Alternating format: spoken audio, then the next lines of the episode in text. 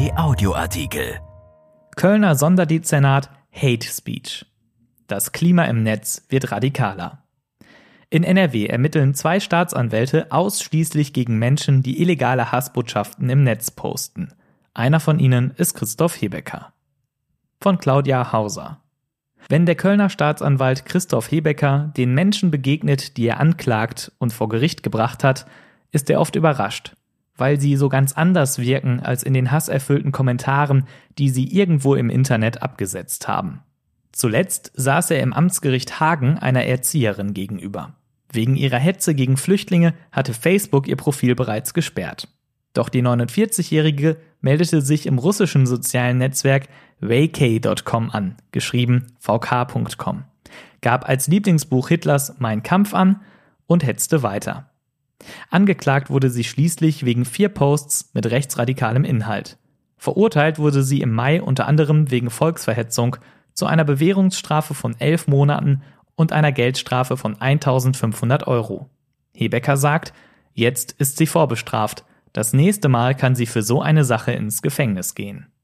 Der Staatsanwalt arbeitet im Sonderdezernat Hate Speech bei der Zentral- und Ansprechstelle Cybercrime Nordrhein-Westfalen, kurz Zack NRW, die bei der Staatsanwaltschaft Köln angesiedelt ist.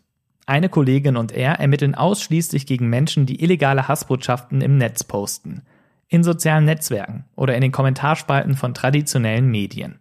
Hebecker sagt, die Regeln aus der analogen Welt gelten auch in der digitalen Welt und wir wollen die Leute, die sich im Netz strafbar machen, aus der Anonymität herausholen. Bei jeder Hausdurchsuchung sei deutlich spürbar, wie überrascht die Leute seien. Zitat, Sie haben schlicht nicht damit gerechnet und sind geschockt, wenn wir dann das Handy und den Rechner mitnehmen. Seit Februar 2018 konnten Hebecker und seine Kollegin etwa 170 Beschuldigte identifizieren. Ermittlungsverfahren gibt es Hunderte. Zu zweit, zuständig für ganz NRW, können sie aber keine Massen an Anklagen erheben.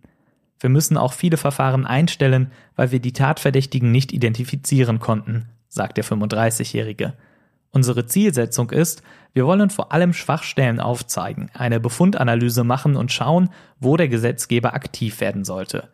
Denn wenn ich ins Büro gehe und sage, heute räume ich das Internet auf, dann scheitere ich jeden Tag. Allein der russische Facebook-Klon Vacay.com hat mehr als 240 Millionen Nutzer weltweit. Vor allem rechtsextreme Gruppen finden sich auf der Plattform. Kommentare werden hier nicht gelöscht. Die meisten Anzeigen, die die Zack erreichen, stammen von der Landesanstalt für Medien.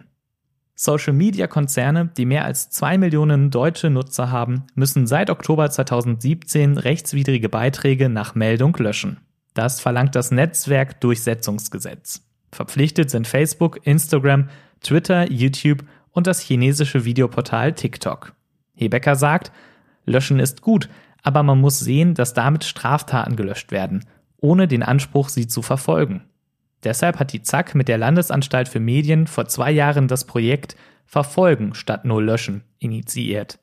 Die Staatsanwälte kooperieren mit Medienhäusern wie dem WDR, RTL und mehreren Zeitungen, auch die Rheinische Post gehört dazu. Deren Social-Media-Teams sperren Hasskommentare und zeigen sie an.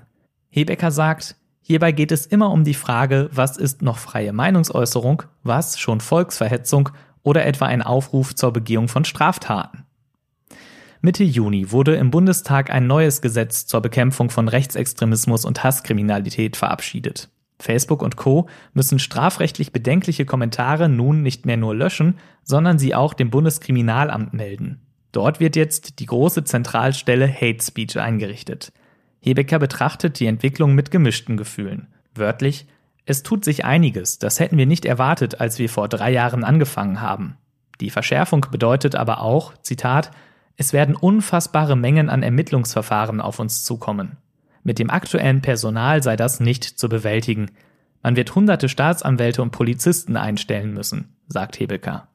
Ein Schwachpunkt sei, dass die Social-Media-Konzerne entscheiden, was sie für strafrechtlich relevant halten und was nicht. Wörtlich, eigentlich ist das Aufgabe der Justiz. Der Staatsanwalt ist inzwischen auch selbst mit Foto in Hassposts aufgetaucht, beleidigt und bedroht worden. Überrascht hat ihn das nicht. Zitat, man unterstellt uns Stasi-Methoden und dass wir die Meinungsfreiheit beschneiden, sagt er. Dabei sei genau das Gegenteil der Fall. Hebecker sagt, Wegen der ganzen Hetze schließen manche Medien schon ihre Kommentarspalten, weil sie oft nicht mehr nachkommen mit dem Sperren und Löschen der Hasstiraden. Dadurch geht die Meinungsfreiheit und Vielfalt tatsächlich verloren. Und weil immer mehr Leute sich gar nicht mehr beteiligen wollen an Diskussionen im Netz, die zu schnell außer Kontrolle geraten. Hebecker weiß, dass er und seine Kollegen niemals in der Lage sein werden, jedes einzelne Hassposting zu verfolgen. Aber es frustriert ihn nicht. Das Klima im Netz wird immer radikaler und gewaltbereiter, sagt er. Es ist wichtig, die Straftaten in der digitalen Welt einzudämmen, damit nicht noch mehr Taten in der realen Welt geschehen. Erschienen in der Rheinischen Post vom 9. Juli 2020 und bei RP Online. RP Audioartikel. Ein Angebot von RP Plus.